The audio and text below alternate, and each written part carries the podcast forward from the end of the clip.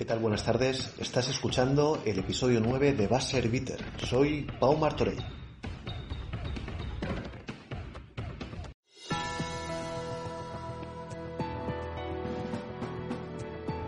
McRae will inbound. One second on the clock. Sampson. It goes. It's over. A miraculous shot by Ralph Sampson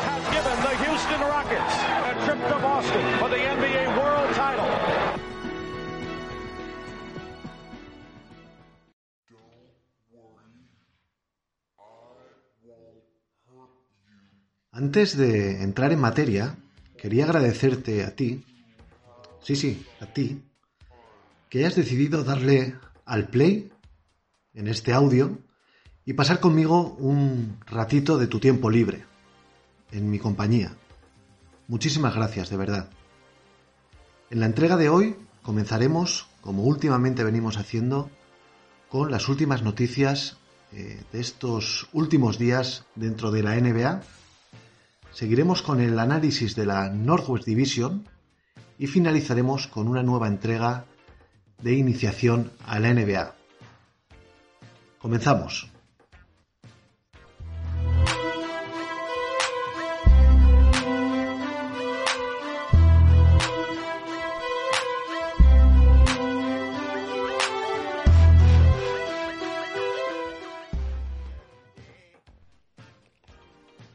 Con el inicio de una nueva temporada ya en el horizonte, apenas quedan dos semanas para el pistoletazo de salida, la NBA ha hecho llegar una circular a todas las franquicias con las medidas de seguridad a seguir por todos los componentes de cada equipo respecto al COVID-19. No se puede ir a pubs, discotecas, clubs, etc., tampoco a zonas públicas de entrenamiento, gimnasios, piscinas, spas, y prohíben las reuniones privadas de más de 15 personas. Bien, pues a las pocas horas de recibir esta circular ya tenemos el primer caso eh, escandaloso ¿no? en este aspecto. James Harden, la superestrella de los Houston Rockets, se ausentó del primer entrenamiento del equipo en el cual se iban a realizar dichas pruebas anti-COVID y se le vio en un vídeo viral que seguro que todos vosotros habéis visto celebrando el cumpleaños de un amigo rapero en una discoteca con evidentemente más de 15 personas y en una actitud realmente lamentable. Eh, se ha visto a Harden desparramando billetes, lanzándolos al aire, como esos GIF que todo, todos hemos visto, en una actitud, repito, absolutamente eh, denunciable y poco profesional. Desde luego, la salida de Westbrook no ha servido para calmar las, las aguas por Houston. Y yo creo que es un gesto de Harden eh, tensando más si cabe la cuerda en busca de un traspaso. La verdad es que mm, no inicia con buen pie la temporada el Barbas y creo que la NBA debería tomar cartas en, este asunto o en este tipo de asuntos, ya que cada vez es más común que las superestrellas eh, quieran estirar el chicle al máximo cuando se les antoja salir traspasados. Y es algo que la NBA siempre ha luchado contra esto, pero se les está yendo verdaderamente de las manos. Otra noticia. LeBron James ha sido nombrado por Sports Illustrated como personaje deportivo del año y así cierra un 2020 verdaderamente fabuloso para él con la guinda, como no puede ser de otra manera, de el anillo conseguido en la burbuja. Otras noticias. Russell Westbrook abandona su clásico dorsal cero, que, ya lució en su etapa en Oklahoma y en Houston, y en Washington llevará el número 4, el cual también lució en su camiseta en, en su época de secundaria. Y es que en los Wizards, el cero, pese que no está retirado en, la, en el Capital One Arena, ha sido, es y será siempre el mítico Gilbert Arenas, el recordado agente cero, quien por cierto eh, no ha tenido ningún problema en, escribir a Westbrook diciéndole que si quiere llevar el cero, él está dispuesto a cedérselo, faltaría más. Pero bueno, aún así, eh, Russell ha preferido volver a sus orígenes y vestir el número 4. Por fin ha llegado la esperada renovación de Anthony Davis con Los Angeles Lakers. Casi al mismo tiempo que la de LeBron James, la ceja ha renovado por 5 años y un total de 190 millones de dólares, con lo cual la pareja Davis-Brown seguirá junta al menos hasta la temporada 22-23. Hay que recordar que Davis rechazó el año pasado en Pelicans 239 millones por 5 años, es decir, se ha dejado por el camino nada menos que 49 millones, eso sí, a cambio de gloria. Con esta renovación, los Lakers tienen comprometidos 95 millones para la temporada 2021-2022. Serían 104 si Harrell ejerce su opción de seguir una temporada más. Con lo que apenas los Lakers contarían con 17,7 millones de espacio salarial para el próximo verano, con lo cual ya nos podemos ir olvidando de la llegada de algún agente libre importante al equipo amarillo. Vamos a ver si Pelinka se saca algún conejo de la chistera. La NBA no realizará pruebas de drogas por marihuana esta temporada. Es una gran noticia para muchos jugadores quienes han declarado consumir esta sustancia en época estival. Ya en la burbuja, por cierto, no se realizaron test por marihuana. Y al hilo de, esta noticia, otra de estas que solamente pasan en la NBA, Paul Pierce, exjugador de los Boston Celtics, ha sido demandado por su proveedor de marihuana, Kenneth Johnson, un experto en el cultivo de esta planta, el cual estaba contratado por, Pierce para eh, salvaguardar su plantación de marihuana y por lo visto la cantidad prometida por The Truth no es finalmente la que ha recibido Johnson y este le ha demandado. Otro premio, hablábamos antes del de LeBron James. Bueno, pues Malcolm Brogdon, el base de los Indiana Pacers, ha ganado el Walter Kennedy Citizenship de la temporada pasada. Este premio reconoce la labor social dentro de la comunidad. Los finalistas fueron Ru Holiday, Kevin Love, Okoji, el jugador de Minnesota, y el entrenador de Atlanta Hawks, Joy Pierce. El día 25 de marzo será la fecha límite para traspasos esta temporada. Hay que recordar que del 5 al 10 de marzo habrá un parón por un All-Star que no se va a celebrar, pero que permitirá a los jugadores tomar aire en un calendario súper comprimido. Decir que la NBA también ha dado a conocer el calendario de la primera parte de la temporada, en la que cada equipo jugará entre 37 y 38 partidos hasta el 4 de marzo. Este año, como novedad y debido al COVID, se ha creado una especie de series para evitar viajes en la que los equipos jugarán varios partidos de forma consecutiva en una misma ciudad. Como curiosidad de este calendario hay que decir que los equipos que, más partidos back-to-back -back van a jugar son todos de la zona baja, los Hornets, los Cubs, los Pistons, los Knicks, los Suns y los Kings. Y los que menos los Houston Rockets, los Lakers, Miami Heat y Toronto Raptors.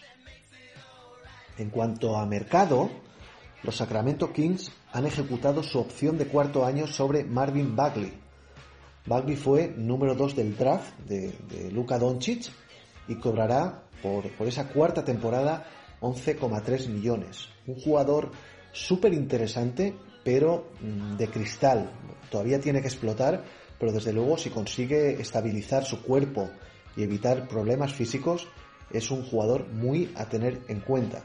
Y hablando de los Kings, eh, según The Athletic, Sacramento rechazó un sing and trade con Atlanta Hawks por Bogdanovich, mediante el cual a los Kings le hubiera llegado el pick de primera ronda de los Oklahoma City Thunder del año 2022. De ser cierto este rumor, desde luego es una decisión absolutamente inconcebible, porque desde luego al final Bogdanovich se marchó de Sacramento sin dejar absolutamente nada a cambio en la capital de California. Bien, pues seguimos con las declaraciones más llamativas de los últimos días. Con la apertura de los training camps se han ido sucediendo estas lógicas declaraciones de los protagonistas vía micrófono o vía Twitter y aquí os traigo algunas de las más interesantes y llamativas. Paul Pierce, uno de los grandes fracasos de los pasados playoffs, no ha tenido ningún tipo de problemas en criticar, en criticar el papel que le asignó Doc Rivers la pasada temporada. Dice Pierce, eh, dice, dice George. Doc me puso a jugar como si fuera Ray Allen o JJ Reddick. Siempre recibir y tirar tras bloqueo. Yo puedo hacerlo, no tengo ningún problema, pero mi juego necesita más. Fue un año difícil. Como respuesta a estas declaraciones, Doc Rivers, ya en Filadelfia, ya ha contestado, ya ha dicho, tu nuevo entrenador se sentaba a mi lado, con lo cual no esperes muchos cambios. Por cierto, que Paul George eh, ha declarado que está encantado en los Clippers y que su objetivo y deseo es retirarse con esa camiseta. No estaría nada mal esta declaración si no fuera idéntica a la que en su día dijo vistiendo la camiseta de los Indiana Pacers y también la de Oklahoma City Thunder. Ya sabemos finalmente lo que pasó, que Paul George pidió el traspaso. Su compañero de equipo, Marcus Morris, también le ha pegado un palito a su ex entrenador Glenn Doc Rivers y ha dicho que durante la serie ante Denver no hicieron ningún ajuste y que Lou es un entrenador abierto a nuevas ideas. Vamos a ver qué tal maneja Tyron Lue un vestuario súper complicado. Lonzo Ball, el base de los Pelicans, se muestra confiado en sí mismo y dice estar listo para firmar un triple doble todas las noches. Me congratula eh, escuchar esto de, de boca de Lonzo Ball, pero una cosa es el deseo y otra es muchas veces la cruda realidad. Ojalá Ball pueda acercarse a este objetivo. Desde luego, capacidad sí que tiene. Tristan Thompson quiere entrar con buen pie en Boston y dice querer ser el Marcus Smart de los hombres altos del equipo y se pone el decimoctavo anillo de la franquicia de Massachusetts como objetivo. Unas declaraciones magníficas, un jugador que desde luego sí que puede hacer eh, el papel de Marcus Smart entre, entre los hombres altos, pero de momento lo que tiene que conseguir es inyectarse esa sangre verde en su ADN y pelear por cada balón y por su equipo como hace el bueno de Marcus Smart. Por cierto, Thompson se perderá todo el training camp por un tirón en el muslo, aunque se espera esté disponible para el inicio de la temporada. Boston inicia su regular season el día 23 de diciembre. Porzingis, el jugador de los Dallas Mavericks, quiere volver cuanto antes y le gustaría estar listo en Navidad. Yo creo que es más un deseo que una realidad, porque desde luego al bueno de Porzingis no se le espera hasta mediados de enero y con su historial de lesiones es un jugador con el que no se debería de arriesgar lo más mínimo. El dueño del equipo, por cierto, Mark Cuban, ha declarado, si quiero un killer que haga el último tiro en mi equipo, elijo a Michael Jordan. Pero si quiero un jugador que haga mejor al resto de sus compañeros, sin duda me quedo con LeBron James. Bradley Bill, jugador de los Wizards, ha reconocido haber vivido unos días muy emocionales y que aún tiene que hacerse la idea de no ver a su hermano John Wall en el vestuario. Su relación con Wall va más allá de lo que es el baloncesto, aunque eso sí, a favor de Bill hay que decir que no ha tenido ningún reparo con la llegada de Westbrook y que está encantado de poder jugar con su nuevo compañero de equipo. Carmelo Anthony parece que se va haciendo mayor y, madura. Eh, él ya se hace a la idea de salir desde el banquillo por primera vez en su carrera y ha declarado lo siguiente. Salir desde el banquillo es nuevo para mí, no te voy a decir que fue fácil escuchar eso. Es un golpe a mi orgullo y a mi ego. Tuve que respirar hondo y buscar el lado positivo. Voy a hacer que esto funcione. Bueno, pues Carmelo, con varios años de retraso, ya parece ser que se ha hecho a la idea de que sus mejores tiempos pasaron y que ya no es un jugador imprescindible en su equipo.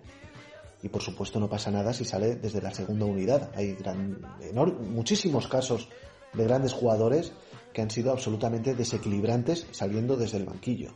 Que se lo pregunten a Manu Ginobili, por ejemplo. Carl Anthony Towns, que ha perdido a seis familiares más o menos cercanos, entre ellos su madre, reconoce, debido al COVID-19, reconoce no estar mentalmente al 100% y duda que el baloncesto sea una terapia para él. Bien, esperemos eh, que el inicio de la temporada suponga para este excelente pívot de los Timberwolves por lo menos abstraerse de su cruda realidad y que pueda rendir al 100%, lo cual es imprescindible para el equipo de los Timberwolves. LeBron James dice estar muy feliz con la llegada de Marc Gasol, pese a que según él, Marc tiene en su casa el premio al mejor defensor del año 2013, que, según LeBron, le pertenece al propio James. Y por cierto, LeBron también eh, ha declarado y se muestra enigmático respecto al posible regreso de Pau Gasol a Los Ángeles Lakers. Yo, mm, respecto a Pau, al cual por supuesto se le adora, tengo mis más serias dudas de que Pau Gasol pueda ser un jugador útil en la cancha en cualquier franquicia NBA en estos momentos. Sí, desde luego, eh, como hombre glue gay de vestuario, ayudando a los jóvenes y mm, eh, como ayuda a los veteranos para, en un momento dado o de conflicto, ser una voz autorizada. Y por último, Russell Westbrook, del cual hemos hablado antes, a su llegada a Washington ha declarado que las opciones de ganar un anillo con los Wizards son realmente altas. Mm, unas declaraciones cuanto menos sorprendentes. Bien, pues tras, este repaso a la actualidad de la NBA de los últimos días, cogemos un avión y nos vamos a la parte noroeste de los Estados Unidos de América con el análisis o la previa de la Northwest Division.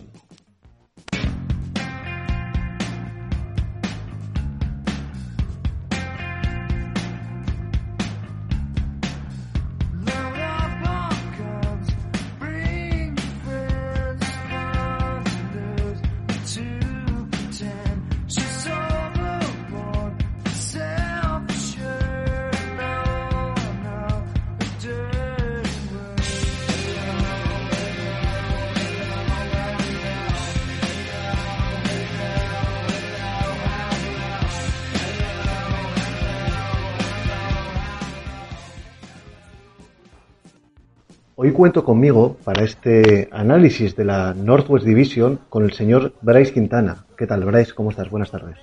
Muy buenas, Pau. Gracias por invitarme. Encantado de estar aquí. Hay que decir que Bryce es el copresentador del podcast Malditos Mavericks, que, como habréis adivinado, está dedicado al día a día, minuto a minuto, a toda la actualidad del equipo tejano y que está incluido este podcast en Planeta Teams de Planeta NBA un podcast súper recomendable, seas o no seas seguidor de los Maps. Y hay que decir que la otra cabeza visible del dúo es Alejandro Neira, quien más pronto que tarde espero tenerlo por aquí y a quien enviamos un abrazo. Pero Bryce, hoy eh, te voy a sacar de la zona de confort y vamos a repasar cinco equipos que no habitan en Dallas. Así que nos vamos al noroeste. Y vamos a empezar, Bryce, eh, si te parece, con para mí el equipo favorito de la división y una de las sorpresas en los pasados playoffs como son los Denver Nuggets. Un equipo, el de Colorado, que bajo mi, bajo mi punto de vista en esta offseason uh, han dado un paso atrás por las bajas que, han tenido y que no han sabido o no han podido solucionar con, con nuevos fichajes. No sé qué opinas tú al respecto, Bryce.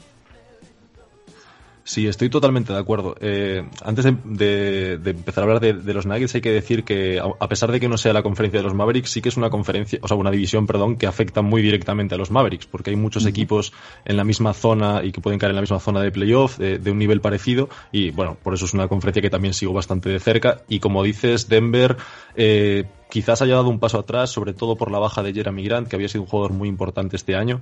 Eh, sigue siendo un equipo que me parece de los mejores del oeste, quizás detrás de los equipos de Los Ángeles, pero sí que es cierto que se espera de ellos una temporada, bueno, que puede no ser tan competitiva como la anterior eh, por la baja de, Jeremy Grant, pero que aún así el proyecto es joven y también se espera que Jokic y Murray den un pasito adelante. Entonces veremos, veremos cómo termina.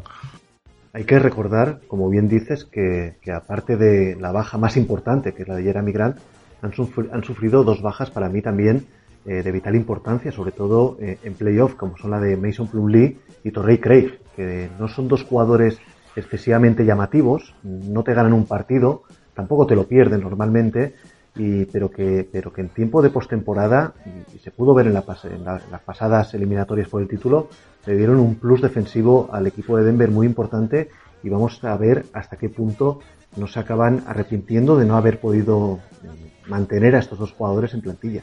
Sí, de hecho, eh, Craig a principio de temporada venía jugando prácticamente los mismos minutos que, que Jeremy Grant, incluso a veces más. Era un jugador que el año anterior había tenido mucho espacio en la rotación, que quizás se ha visto desplazado un poco por Jeremy Grant, que para mí está bastante por encima de Craig, pero era un jugador que era importante en Nuggets, que, al entrenador le gustaba, y también lo era, eh, como decías, eh, Plumlee, que, realmente era uno de los, lo decimos muchas veces en nuestro podcast, es uno de los pivots suplentes de la liga, que si es tu pivot suplente estás muy contento, no, no, nadie lo querría como pivot titular, pero realmente es un pivot suplente de, de muy buen nivel. Y sí que es cierto que el juego interior se ha visto mermado. Ha incorporado eh, a dos jugadores interesantes, que bueno, lo hablaremos ahora si quieres, eh, Campazzo y, J. Michael Green, sobre todo, que pueden suplir, sobre todo Green, eh, ese, bueno, ese espacio en el 4 ahí. Pero aún así, el juego interior ya no venía siendo muy rocoso por las condiciones de Jokic y yo creo que sin Jeremy Grant y sin Craig van a perder bastante fuerza. Sí, lo dicho, yo creo que sobre todo atrás son bajas que, van a notar bastante. Es verdad que la baja de Grant la han intentado suplir con la llegada de, de, Michelle Green, pero Green es un jugador más ofensivo que, tanto, tanto Grant como, como Craig. Yo creo que por ahí sí que va, a sufrir bastante el equipo de Mike Malone, sobre todo lo dicho, en, playoff. Eh, otro de los jugadores que, merecerían seguramente un, un episodio aparte, ¿no? un programa eh, para él es el Facu Campacho, recientemente llegado a, tierras de Colorado. No sé qué opinas o cómo ves el papel del argentino en esta su primera temporada en la NBA. Pues yo en mi caso soy bastante escéptico con jugadores de estas condiciones. Eh, sabemos que los jugadores bajitos tienen problemas actualmente en la NBA eh, para entrar en rotaciones. Se vio el caso famoso de Isaiah Thomas que fue como desapareciendo un poco de lo que eran los sistemas, sobre todo defensivos de la liga. El problema de Facu, yo que, insisto, es muy buen defensor exterior en Europa eh, y es una de sus facetas fuertes, sin ninguna duda. Pero creo que en la NBA el hecho de que se jueguen tantos cambios en defensa, de que prácticamente se cambian todos los bloqueos y, y los ni siquiera bloqueos, porque a veces cambian antes de que se ejecute el bloqueo, yo creo que le va a perjudicar mucho. No lo veo capaz de, poder defender unos para unos a casi ningún jugador de la liga fuera de su posición. Y esto yo creo que va a hacer que juegue pocos minutos. Eh, en, los Mavericks, por ejemplo, tenemos el caso de J.J. Barea, que le pasa un poco parecido. Obviamente, ya una edad muy avanzada y, que ya su forma física no da para mucho. Ha sido importante en su momento, pero en, un momento en el que la liga era distinta. Eh, igual que Barea ahora mismo sería un poco un agujero en defensa de los Mavs, eh, yo creo que le va a pasar parecido a Campacho. Aún así, creo que puede tener minutos como revulsivo y y, como también tenía Barea este año en los Mavericks, para activar un poco al equipo en ciertos momentos, puede generar muy fácilmente. Entonces, ofensivamente creo que les puede dar mucho aire fresco en algunos momentos. Defensivamente me genera dudas, la verdad.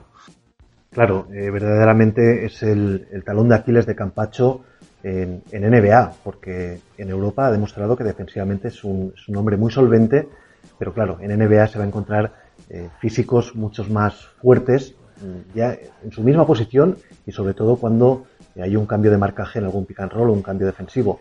Y es que encima eh, el equipo de Denver eh, no cuenta con un interior mm, que sea ágil eh, para ir a las ayudas de Campacho, porque Jokic no lo es, Millsap mm, tampoco lo es ya, y Michael Porter Jr. es un jugador que defensivamente también deja bastantes dudas, tiene bastantes lagunas.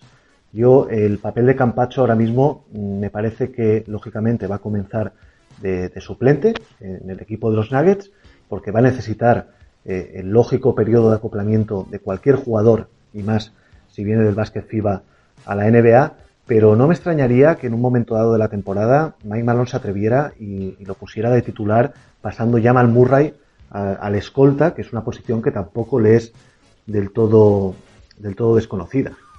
Sí, eh, ojalá, ojalá podamos ver a, Facu jugar eh, minutos y, de titular. Eh, sí que es cierto que la rotación de Denver no es tan larga. Monte Morris es a priori el base suplente, pero tampoco es un jugador, bueno, también es un jugador que puede jugar en la posición de dos.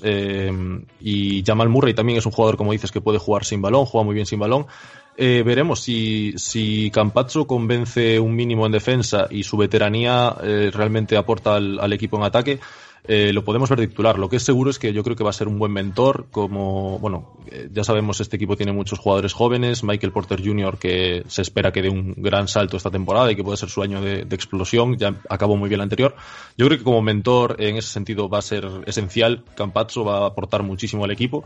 Si consigue tener minutos, eh, lo vamos a disfrutar, porque es un jugador que disfrutamos todos mucho. En un principio, Bryce, el quinteto titular de los Nuggets, a mí me sale Jamal Murray en el 1, Gary Harris de escolta, Will Barton, que poquito se ha hablado de la, de la baja de Will Barton en, la burbuja, para mí una, una, ausencia fundamental y que seguramente hubiera ayudado al equipo de, de, Denver a dar al menos bastante más guerra a Los Ángeles Lakers. Michael Porter Jr. en el, 4, creo que ya es su momento y que, que se tiene que asentar eh, como titular en el equipo, debido también eh, a que Paul Millsap ya inicia una etapa crepuscular en su, en su exitosa carrera y seguramente tendrá que aportar desde el banquillo y por supuesto Nikola Jokic en el 5.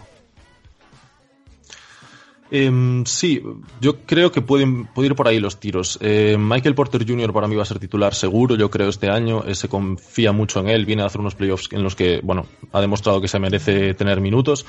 Eh, y veremos entre Will Barton y Paul Millsap eh, quién da mejores sensaciones. Paul Millsap, como dices, está ya, ya tiene sus años, eh, de hecho sonaba para los Mavericks este verano y, lo veíamos como un buen veterano incorporar.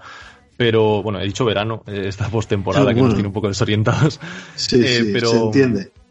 Sí, dependiendo de, yo creo que dependiendo del matchup van a optar por Paul Millsap o por Will Barton, también dependiendo de cómo estén en forma física, eh, pero sobre todo dependiendo del equipo rival, de, quién se enfrente y dependiendo de los interiores rivales. Lo que sí que veo fijo son los otros cuatro y creo que Michael Porter Jr. tanto de tres como de cuatro seguramente juegue. Aquí yo, pues, pues eso, el Facu Campacho, Monte Morris, Paul Millsap, Michelle Green, PJ Dossier eh, Bol Bol, el hijo de Manute. Vamos a ver qué, protagonismo puede llegar a tener en los Nuggets. Y dos rookies, eh, RJ Hampton, que fue número 24 del draft, y Zeke Nanji, eh, número 22. Uno es un exterior y Nanji es un, 4, un alero fuerte. No sé si conoces eh, alguno de los, de los dos rookies, pero, pero bueno, en un principio papel absolutamente testimonial. Sí, eh, la verdad no, no, son rookies que haya seguido muy de cerca, pero bueno, también ha incorporado a Black Dog Kankar, eh, no sé si al final eh, va a llegar a jugar, pero, pero bueno, yo creo que de, ese fondo de banquillo sobre el que tenemos todos los ojos puestos es Bol Bol, es un jugador especial, le hemos visto sobre todo la pretemporada pasada que, que decidieron hacer quintetos bastante locos los, los Nuggets, varios interiores jugando y Bol Bol jugando de tres. Eh, veremos cómo sigue evolucionando. Es un jugador difícil de desarrollar. Eh, apetece verlo. Es un jugador de los que, los que levanta la afición. A la afición le encanta ver a Volvol en pista porque es muy llamativo ver cómo se mueve. Y si consiguen hacer de Volvol un jugador medio competitivo para la liga, les puede aportar muy bien en estas carencias que decíamos de, bueno, de llegar a las ayudas. es un trabajo que hacía muy bien Jeremy Grant, eh, llegar a los tapones por detrás, a las ayudas cuando superaban a los, a los exteriores. Y Volvol puede tener esas condiciones. Tiene los brazos largos y en defensa, sobre todo, les podría venir muy bien que aportase algo. El resto de rookies lo veo complicado. Eh, de todas maneras, es un equipo joven eh, y además con mucha experiencia en desarrollar jugadores jóvenes y seguro que alguno, bueno, como siempre pasa en cada draft, eh, alguno de los que no te esperas puede, puede acabar siendo importante. Pues en un principio y por acabar ya con los Denver Nuggets, mm, equipo de playoffs sí o sí, por supuesto, Bryce, y seguramente lo que tú comentas, después de, Lakers y Clippers, la tercera fuerza del, del oeste. Yo creo que Estarán ahí ahí, seguramente con los Blazers, hablaremos ahora de Portland, pero se clasificarán entre los cuatro primeros de la, del oeste en regular season y luego en playoff, pues vamos a ver. El año pasado eh, dieron la sorpresa, porque fue una sorpresa que al final se cargaran a Los Ángeles Clippers, tanto en la forma como en el fondo, y por qué no, pueden repetir esta, esta temporada.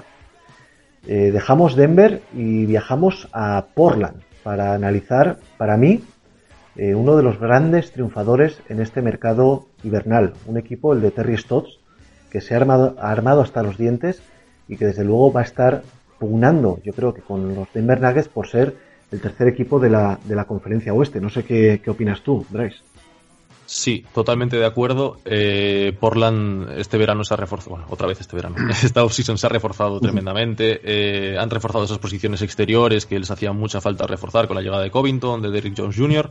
Conservan a Carmelo, conservan a Rodney Hood, conservan a Gary Trent, que viene en una progresión tremenda. Y lo que tiene Portland y, no tiene Denver es esa profundidad. Eh, Denver ha perdido profundidad, puede ser un equipo que en esta temporada, que es probable que haya bajas por coronavirus, que encima es una temporada comprimida en la que las bajas van a importar mucho y encima en esta zona de playoff del oeste en el que la distancia va a ser de dos tres partidos entre el tercero y el cuarto, como siempre ocurre, eh, veremos si Portland no se cuela tercero, porque si tienen un poco de suerte con estas lesiones o estas bajas, eh, con toda la profundidad que han ganado, con la vuelta de Nurkic que devuelve de lesión, tienen un equipo muy largo, una plantilla muy larga y, muy bien compensada, e incluso podrían pelear por el tercer puesto. Yo los veo, bueno, un equipo a temer muchísimo también para los Mavericks y, y probablemente se cuelen en ese top 4, como dices. Por recordar un poco las altas que ha tenido el equipo de los Blazers, Robert Covington, para mí la más importante, eh, fíjate que es un jugador que es de segunda fila, que no es eh, no, acapara demasiados focos ni highlights, pero me parece que es la, pieza fundamental para este equipo porque ha pasado de ser un equipo eh, de playoff a ser mm, una, una posible potencia del oeste y ser un equipo muy muy peligroso para los principales favoritos en, esta conferencia. También han firmado a, o, han, o ha llegado al equipo vía traspaso en Scanter, procedente de Boston. El turco ya estuvo en Blazers y dejó un buen sabor de boca por allí. Harry Hills, que llega procedente de Sacramento, y Derrick Jones Jr., que proviene de los Miami Heat, el equipo subcampeón. La verdad es que un fondo de armario realmente espectacular. Sí, eh, como decías, Canter, además, eh, bueno, muy buen sabor de boca su última etapa, sus últimos playoffs con sus últimos playoffs con Portland, que fueron aquellos en los que eliminaron a Oklahoma. Eh, hizo muy buen trabajo realmente, es un jugador con problemas defendiendo y sobre todo en el pick and roll, pero hizo buen trabajo. además, tienen la baja de Zach Collins, que actualmente está lesionado, no desconozco cuándo va a volver y, les va a venir bien en, en, Scanter de segundo pivot, tienen a Nurkic de primer pivot y, bueno, un una plantilla muy larga, como dices, yo les tengo mucho miedo personalmente a Portland y uno de los vencedores sin duda del mercado. Eh, Covington también sonaba para los Mavericks, salió demasiado barato para mi gusto para Portland. Pues, pues eso, un equipo que se sustentará una vez más en ese Big Three que forman Damian Lillard, CJ McCollum y Nurkic que han perdido o se han dejado por el camino a Hassan Whiteside, que no era de su interés ni muchísimo menos. También son bajas eh, Jalen Adams, que se ha marchado a Milwaukee, Ariza, Mario Zionia y ya está, Wenny Gabriel, creo que se ha marchado a, los Pelicans. Y bueno, el quinteto titular, Lillard, McCollum, Covington, Zach Collins, que es un jugador al que, con el cual yo tengo muchas esperanzas una vez deje atrás sus eternos problemas físicos, sobre todo de hombro, y. Y en el banquillo, Gary Trent Jr., una de las sorpresas en la pasada burbuja, Anferni Simmons, eh, Carmelo Anthony, que parece que por fin eh, ha, madurado y se ha dado cuenta de que, de que, su sitio, si es en el banquillo, puede aportar exactamente igual eh, que como titular y que ya no está para ser titular en un equipo potencia, Rodney Hood, Canter y Harry Gills. Pues lo dicho, un equipazo para poner las cosas muy muy difíciles a cualquier gallito del oeste. Sí, em, como decías, Carmelo parece ser que, va a salir desde el banquillo. Veremos cómo, cómo, balancean esos minutos en la posición de alero. Eh, Derrick Jones Jr. podría ser el titular, pero, pero Rodney Hood, si está. Bueno, ahora mismo creo que tiene problemas físicos, venía de problemas físicos, pero si está sano podría jugar también. Y Carmelo podría jugar también en la posición de tres. Eh, además, incorporan a Nasir Little, que es un, rookie de los más eh, codiciados del draft, se hablaba muy bien de él. Y y bueno, eh, yo eso, amenaza en el oeste, Portland, eh, equipo a tener en cuenta para las tres primeras posiciones, sin duda. Pues eh, dejamos Portland y nos vamos a Salt Lake City, donde los Utah Jazz han firmado una off-season, yo diría que discreta, mm, sin altas reseñables y con bajas poco importantes para lo que ha sido el equipo de Snyder estas últimas temporadas. Ha llegado o ha vuelto a casa Derrick Favors, tras su paréntesis en los Pelicans, han drafteado a Udoka Zubike con el número 27 y han perdido eh, en este mercado a Tony Bradley, Ed Davis y Mudiay. Esas serían las tres bajas más importantes del equipo, del equipo de Utah. Lo dicho, eh, un equipo que se va a, sustentar eh, con el armazón que tenían estas últimas temporadas y a ver, a ver qué es lo que pueden hacer en esta en la que a mí me parece que están en tierra de nadie. Sí, es un equipo que no está en una posición eh, demasiado. Bueno, que está en una posición un poco complicada, yo creo. Eh, han tocado como una especie de techo, yo creo, la temporada pasada. No se esperaban ese bajón en la ronda contra Denver. Y, a pesar de que Donovan Mitchell es una estrella joven, que tiene mucha progresión, a mí es un jugador que me encanta. Pero sí que parece como que el proyecto con Mike Conley y Bogdanovich como veteranos que incorporaban a, la pareja de Gobert y Mitchell, eh, les yo, creo que les está preocupando. veremos la salud de, de Conley, veremos cómo llega físicamente. Bogdanovich también también había estado con problemas físicos, no jugó estos playoffs. Eh, pueden dar un pasito más, pero es un equipo al que espero que le cueste este año, porque la conferencia oeste está muy competida. Eh, lo veo por debajo de Portland y de Denver en esta división, y además los partidos entre divisiones van a ser muy importantes, porque se van a jugar, eh, todavía no, no lo conozco muy concretamente, pero en principio la NBA pretendía jugar más partidos, bueno, o más bien reducir los partidos que juegas contra otras divisiones, con lo cual el peso de los partidos contra los equipos de tu división va a ser mayor, y a Utah lo veo con complicaciones. Está en una posición, a mí es un equipo que me gusta, pero está en una posición complicada porque la competencia es muy alta. Sí, es posible que estemos eh, incluso hasta el inicio de un fin de ciclo por, por Utah, porque de hecho, Bryce, el que Rudy Gobert haya salido en rumores de traspaso, que nunca había sucedido, eh, sonó para Boston, sonó para incluso para Dallas, es, es verdad que está en último año de contrato y, quizá eh, si las cosas no van muy de cara por allí, puede que veamos al pivo francés eh, en otro equipo durante esta temporada, ¿no? Y quizá apurando eh, la fecha de marzo del trade line, eh, es posible que, los Jazz muevan piezas y que, muevan a su epicentro defensivo y que vayan por otra dirección. Bueno, vamos a ver qué pasa. El quinteto titular, en un principio, Mike Conley en el 1, Bojan Bogdanovic, que hay que decir que así como hemos comentado que Will Barton fue baja en los Nuggets muy importante, mm, quizá más importante todavía fue la, baja que sufrieron los Jazz con Bogdanovich, que no estuvo en la burbuja, Donovan Mitchell, Rice O'Neill y Rudy Gobert. Y en el banquillo, pues eh, poca cera. Joe Ingles, Derrick Favors y Jordan Clarkson. En un principio, a mí me parece una rotación muy corta eh, para un calendario tan comprimido como como nos espera o les espera esta temporada. Sí, eh, es cierto que Jordan Clarkson ha sido un suplente de lujo en la temporada pasada, se ha hablado incluso del para sexto hombre del año y es uno de los favoritos también esta temporada.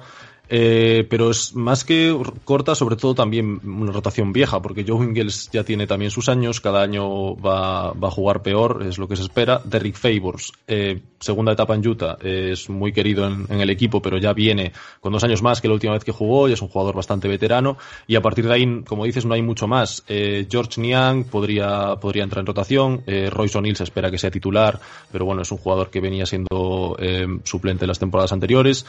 Y han incorporado al rookie Azubuike, Udoka Azubuike, de tercer pivot en principio, después de, de Favors y Gobert, y defensivamente un jugador con mucho potencial. Yo creo que lo pueden hacer encajar, tal y como juega Quinn Snyder. Eh, pero bueno, sí que para competir en el oeste y en la posición en la que están, con la división que les queda por delante, yo creo que van a sufrir, como te digo. Eh, lo bueno es que es un equipo que defensivamente funciona muy bien y Donovan Mitchell tiene las llaves del ataque y tiene un techo muy alto. Yo no, Donovan Mitchell y mucha progresión y puede sorprender todavía más. Entonces veremos.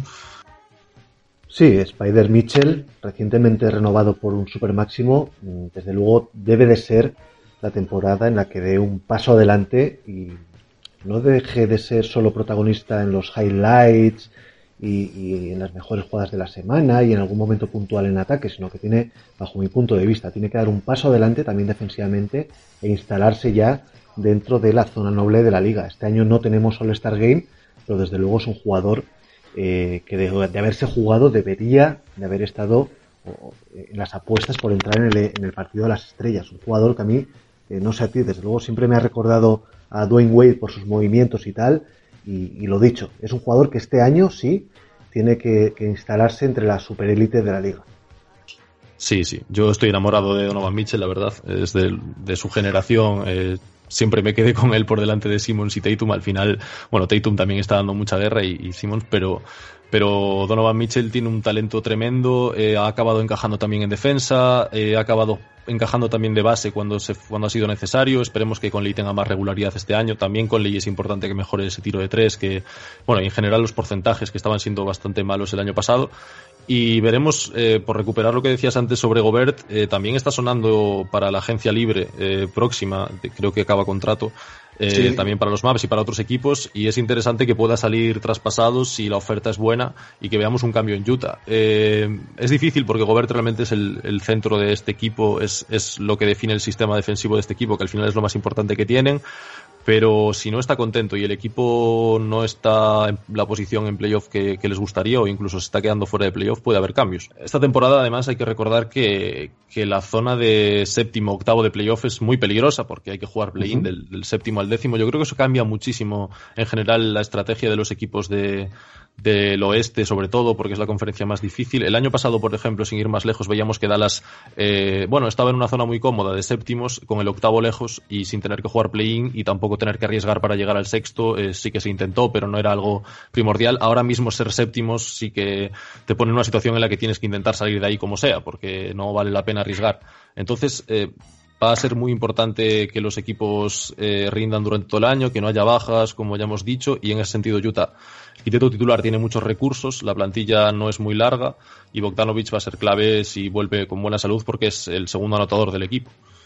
Y ahora que, has comentado el tema del play-in, eh, ¿tú qué opinas respecto a este nuevo sistema de calificación para los playoffs? Porque yo, verdaderamente, eh, sí que es verdad que, es un, acicate para estas últimas jornadas de regular season, que agita lo que es eh, cuando un equipo ya se queda sin opciones, bueno, se ven muchísimos partidos entre dos equipos que no se juegan nada, eh, que la verdad es que no hay quien se los fume, eh, pero para mi modo de ver, no deja de ser injusto para esos equipos que han firmado una buena regular season, han quedado séptimo, octavo, incluso por encima de sus posibilidades, y luego jugárselo a un cara o cruz en un play-in en el que recordemos el equipo que queda séptimo u octavo tiene que ganar uno de los tres partidos y el que haya quedado noveno o décimo tiene que ganar dos. Pero bueno, te puedes haber hecho una buena temporada regular, por ejemplo, el tema de Memphis Grizzlies la temporada pasada eh, nos viene ni al pelo, una buena temporada regular, luego te llega el play-in y por una lesión, un mal momento, eh, no sé, por cualquier circunstancia,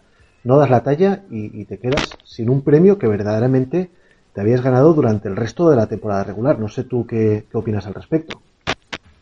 Sí, eh, yo te diría que si yo fuera aficionado de los Lakers estaría encantado con el play-in, pero como me ha tocado ser de los Mavericks estoy un poco más preocupado.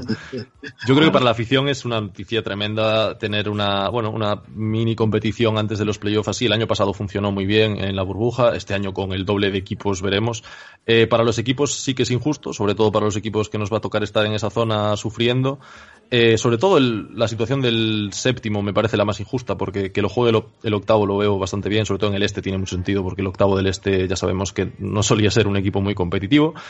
Pero bueno, sí que es cierto que para el séptimo es un, es un problemón eh, y lo que sí que aumenta, bueno, cumple ese objetivo que tenía la NBA de introducir como un torneo, se había hablado de copas, de algo así, algo que tuviera más atención de lo normal en medio de la regular season, que recuperara un poco el hype y, y que la afición eh, realmente estuviera tuviera algo que ver, algo emocionante que ver de cara a final de temporada, porque ya sabemos cómo va esto. Entonces, para la afición, una gran noticia, para los equipos que le toque sufrirlo, mm, desastroso, y, pero bueno, el espectáculo está asegurado y, yo creo que lo vamos a disfrutar. Pues sí. Eh, bien, pues dejamos Utah y nos vamos a las gélidas tierras de Minnesota para analizar el nuevo o viejo eh, equipo de Ricky Rubio, unos Timberwolves que desde luego tienen eh, piezas suficientes como para prestarles atención. Eh, yo creo que no sé qué baloncesto van a realizar, no sé eh, qué regular season van a firmar, pero a priori es un equipo que, con talento y al cual tendremos que tener un ojo puesto prácticamente durante cada noche que jueguen, porque tienen a D'Angelo Russell, tienen al número uno del draft, Anthony Edwards, y, y también a Cal Anthony Towns, una estrella ya consagrada de la NBA. Eh, no sé qué opinas. A mí, desde luego, me parece un equipo a priori interesante, al menos, Sí, eh, es un equipo de estos que, que estoy seguro de que si jugaran en la conferencia este no tendrían ningún problema para competir y menos este año por, entrar en play-in o para entrar en los playoffs, eh, pero que sin embargo les ha tocado en, en, una conferencia en la que es para mí muy difícil con la plantilla que tienen, a pesar del talento que tienen, que vayan a competir por playoff. Eh, el quinteto titular realmente es atractivo de ver, sobre todo para la gente española. Estamos encantados de ver a Ricky y a Juancho juntos. Pues eh, precisamente por el tema del quinteto titular, eh, no sé, no sé qué quinteto te sale a ti de inicio porque tienen a Anthony Edwards, que es todo un número uno del draft y hay que ver si, inicia la temporada de titular. No sé a ti lo que, lo que te sale respecto al quinteto de Ryan Sanders. Bueno, Anthony Edwards, eh, bueno, como sabemos, juega de dos, viene acostumbrado a jugar de dos, pero ha tenido, ha hecho entrevistas en las que ha dicho que no tiene ningún problema de jugar de alero, que ya lo ha hecho antes. Eh, es, bueno, no, es muy alto, pero tiene muy buena capacidad física. Como sabemos, es un, auténtico portento. Yo creo que puede defender el puesto de alero si, si quieren y conservar a Ricky de base y a D'Angelo de dos, que, como sabéis Russell no tiene ningún problema jugando sin balón, tiene un gran tiro, ha jugado de, dos mucho tiempo. Y si Anthony Edwards se adapta a la posición de tres, yo puedo verlos a los tres juntos en pista, además en la NBA actual que lo de jugar con tres guards lo hacen más equipos. Eh, y veremos a Juancho. Eh, parece que no hay mucha alternativa con Juancho en el puesto de cuatro, de momento no, no tiene demasiada oposición, eh, Jake Lehman es el el 4 suplente ahora mismo. Hollis Jefferson también está en plantilla, pero yo creo que puede jugar Juancho si tiene buenos porcentajes de 3 sobre todo y, Carl Anthony Towns de pivot. Yo es el quinteto que quiero ver, pero, pero sí que es cierto que Okoji, por ejemplo, es un gran defensor que podría jugar, va a jugar muchos minutos. Malik Beasley es buen generador que también va a jugar minutos y tampoco hay mucho más a partir de ahí. El juego interior está bastante, yo creo que está bastante corto de, rotación.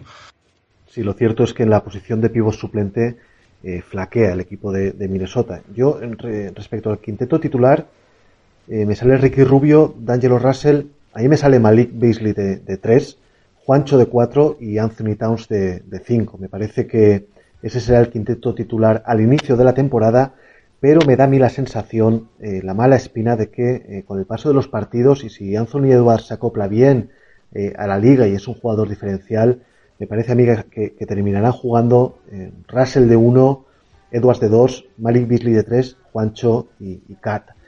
Y respecto al banquillo, pues mm, hombres para, aportar, ninguno diferencial.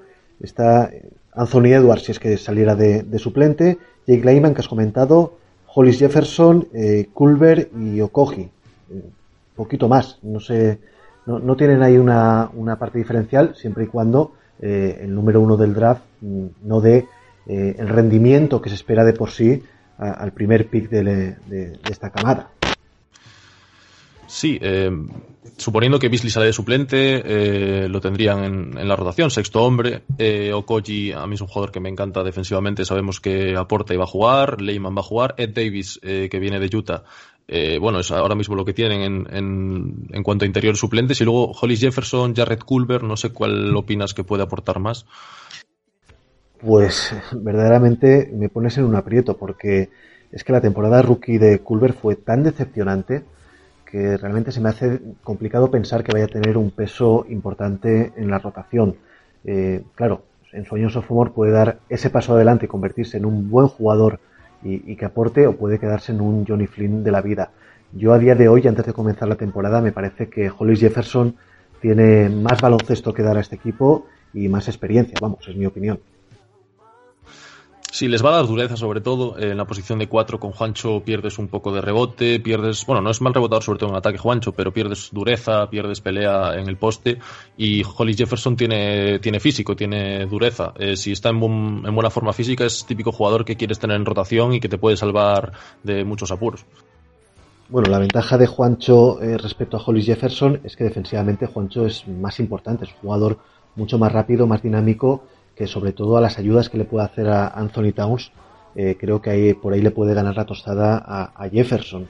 Ten en cuenta que, bueno, Anthony Towns no es un defensor de primera línea, todavía tiene bastantes lagunas, no sé si las va a poder eh, subsanar, y ahí Juancho sí que va a tener un papel preponderante en ayudas, en tapones, etcétera, etcétera. Eh, y luego Bryce respecto a las bajas, bueno, pues han tenido la de James Johnson, que ha acabado en Dallas, Jacob Evans, que se ha marchado a los Knicks, Omar Spellman también a los Knicks y Evan Turner, que ha decidido colgar las zapatillas y eh, es ahora entrenador asistente en Boston Celtics. No sé si te sale a ti alguna otra baja importante, a mí no, desde luego. Mm, no. No, yo creo que sí son esos. Y, bueno, de todas formas, los Timberwolves es un equipo que yo creo que les falta dar un paso más para convertirse en equipo, ya no digo contender, sino un equipo de playoff consolidado. Eh, están, en, bueno, están en un buen momento, tienen jugadores jóvenes, plantilla joven. Ricky, eh, que es muy querido en la ciudad, aunque quizás no vaya a llegar a ese momento de, ver a, a De Angelo con Carl Anthony Towns un poco más cerca de su prime y compitiendo. Quizás Ricky en ese momento ya no sea importante en el equipo, pero sí que va a ayudar a mentorizar todo este proceso. Y yo creo que, en ese sentido lo aprecian y, por eso también ha llegado al equipo. Eh, veremos si renueva el año que viene Ricky, porque se le acaba un contrato bastante alto, pero podría renovar por menos dinero si está a gusto. Y el proyecto pinta bien a futuro. Eh, como te digo, yo creo que necesitan todavía piezas, necesitan rookies. Eh, si yo fuera el, entrenador de los Timberwolves, me plantearía el tanqueo este año. No es por decepcionar a ningún aficionado de los Timberwolves, pero está muy complicado el oeste.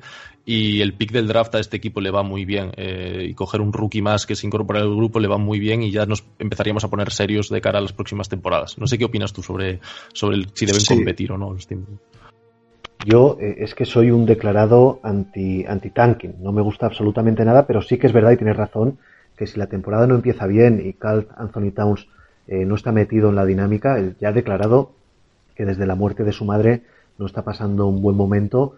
Eh, pues bueno, pues es posible que si, si Towns no rinde a lo que nos tiene acostumbrados y el equipo empieza a acumular derrotas, lo ideal sería que acabarán dejándose ir y conseguir un pick alto en el próximo draft. Eh, pero bueno, vamos a ver cómo, cómo, acaba la, cómo va la temporada en el equipo de los Timberwolves. Aún así, y en el mejor de los casos, el tope de este, de este equipo es el play-in, desde luego. No lo veo más allá. Sí, desde luego. Hay equipos por detrás. Eh, como vamos a ver ahora, yo creo que Oklahoma es un equipo que va a estar por detrás, pero, pero sí, Minnesota eh, tienen que tener paciencia. Lo bueno es que tienen un núcleo joven que promete mucho y lo están rodeando bien de momento. Tengo ganas de ver a, Juancho, a ver si por fin ya se consolida como jugador titular en la NBA. Le ha costado hasta ahora, pero le ha venido bien el cambio a Minnesota y la verdad tengo muchas ganas de verlo. Pues eh, acabado los Timberwolves, nos vamos a Oklahoma y analizamos ese expediente X, ese embrión de equipo eh, que ha confeccionado Sam Presti, los Oklahoma City Thunder. Y bueno, un equipo, eh, Sam, Presti se, ha encargado de tirar todo el edificio abajo y de momento solo ha, colocado dos ladrillos de cara al futuro de esta franquicia.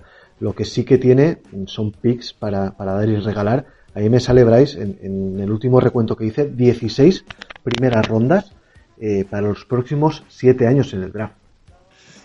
Qué barbaridad. Eh, sí, la verdad es que la plantilla de los Thunder está un poco en funciones ahora mismo. Han vaciado el equipo, eh, han, recaudado todas las rondas y lo que venía con las rondas, más o menos. Eh, contratos malos como el de Al Horford, que, bueno, no va, no, no, se espera que compita este equipo y Al Horford es un jugador con una edad muy avanzada que, cuando este equipo compita probablemente no esté en la liga.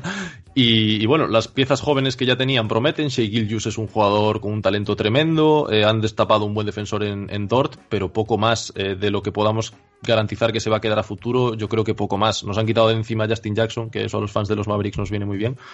Y, bueno, plantilla, como dices, en reconstrucción, el edificio no le queda ni, las ventanas.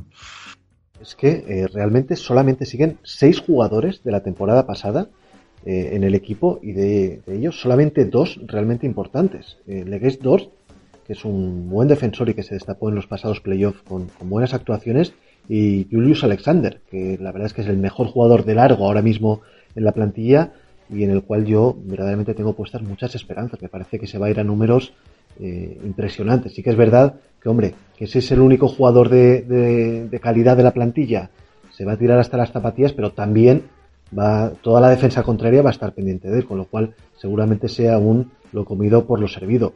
Eh, viendo las altas, eh, Bryce, All Horford, Josh Hill, vamos a ver Josh Hill lo que dura en ese equipo, Trevor Ariza, que por cierto, Trevor Ariza eh, ha conseguido el récord de la NBA histórico con 10 traspasos en su carrera, le siguen con 8, que, la diferencia entre 10 y 8 parece poco, pero son dos equipos, dos equipos más diferentes, dos ciudades, dos casas, es decir, hay bastante diferencia entre 10 traspasos y 8. Bueno, lo dicho, con 8, Dale Ellis, Chris Gadling, Billy Owens y Don McLean. Y verdaderamente nada más importante que haya llegado. Jay Leff desde Indiana, eh, Justin Jackson que has comentado desde Dallas y muy poquito más. Verdaderamente todo lo bueno que tenía este equipo que, y, que los colocó en los playoffs haciendo una muy buena primera ronda contra, contra Houston eh, ya no están. Sí, eh, tal cual. Es que no, no queda nadie en Oklahoma. Este va a ser el año en el que Shea pueda hacer más o menos lo que quiera. Le van a dejar el balón. Eh, el año pasado lo tenía que compartir con Chris Paul. Este año lo tiene todo para él. Los números, como dices, yo me espero que sean tremendos. A mí me, encanta. Además, es un jugador estéticamente increíble. Verle jugar es, tremendo. Y por darle alguna buena noticia a los fans de Oklahoma, pues el draft de Pokusevski, que es un, bueno, un jugador especial también, estos talentos un poco extraños que apunta a que, a que su techo puede ser muy alto. También veremos si se puede adaptar a la NBA porque lo tiene complicado por su físico. Y Darius Batley, el otro rookie que tal y como está la plantilla incluso podría ser titular eh, y, podrían darle bastantes minutos para que se fuera desarrollando. No, no pierden nada este año los Thunder, eh, solo, tienen, solo tienen que disfrutar con Shea y poco más. Sería una sorpresa, al menos bajo mi punto de vista, que este equipo no fuera el peor de toda la NBA y de largo. Sí, del oeste por lo menos yo creo que seguro. Y, bueno, veremos. Por recordar eh, un poquito las bajas, eh, Chris Paul, Stephen Adams, Galinari, Andrés Robertson, Terence Ferguson, Noel, Rueder y Abdel Nader. Eh, o sea, toda la chicha que tenían el año pasado se la ha quitado de encima San Presti, ha dejado, como, como, he dicho, dos ladrillos y vamos a ver el tiempo que tarda en subir ese edificio en Oklahoma y ver eh, cuánto reluce una vez eh, todas las rondas hayan sido traspasadas por otros jugadores o con elecciones. Vamos a ver lo que le cuesta a San Presti formar un equipo verdaderamente competitivo. Rondas tiene hasta 2029, o sea que veremos que vaya. cuando, nos, hayamos jubilado tú y yo, todavía San Presti estará eligiendo picks de, de, este verano. De este draft, sí, sí, total. Pues eh, pues eso, analizado eh, Oklahoma City Thunder. No sé, Bryce, si tienes eh, que comentar alguna otra cosa de esta división, en la que hay dos claros favoritos, bajo mi punto de vista, Denver y Portland, un outsider, eh, quizá ha venido a menos, como es Utah, y dos equipos a bastante distancia, como son los Timberwolves y los Oklahoma City Thunder. Sí, eh, Portland y Denver van a estar ahí. Eh, el otro día, bueno, hacíamos un bueno, una predicción de playoff en, el podcast y poníamos precisamente a Denver en el 3, a, Portland en el 4 y a partir de ahí, eh, pues veremos, porque a partir de ahí se empieza a complicar. Eh, estará los Maps, estará Utah, estará Phoenix. Veremos qué pasa con los Rockets que tienen un enorme asterisco encima por el tema de de Harden y de a ver qué pasa con John Wall, también cómo se adapta. Los Warriors tienen el problema de la lesión de Clay Thompson y, también veremos cuánto da de sí el proyecto solo alrededor de Curry y también veremos si Curry no se lesiona. Entonces, bueno, esa zona de los playoffs es muy bonita. Esta división tiene ahí a, esos equipos de, de la zona de, del 3 al 6 de, de playoff pueden entrar. Y, a los maps concretamente también les afecta un montón, así que la seguiré muy de cerca esta, esta división. Muy bien, Bryce, pues muchísimas gracias por acompañarme en este análisis de la, de la división noroeste de, la NBA. Y nada, pues hasta cuando quieras, aquí tienes las puertas abiertas, tanto tú como tu compañero Alejandro. Y nada, muchísimas gracias por estar conmigo en Buzzer Beater. Muchísimas gracias por invitarme igualmente. Cuando quieras, estás invitado a nuestro podcast. Muy bien, pues hasta aquí el análisis de la división y ahora nos vamos para ir acabando el programa con una nueva entrega de iniciación a la NBA.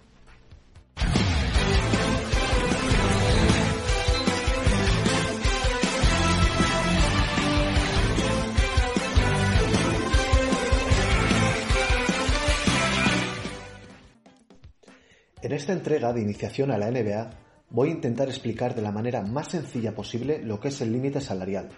Básicamente, es la cantidad máxima que cada franquicia puede gastar en salarios de jugadores en una temporada.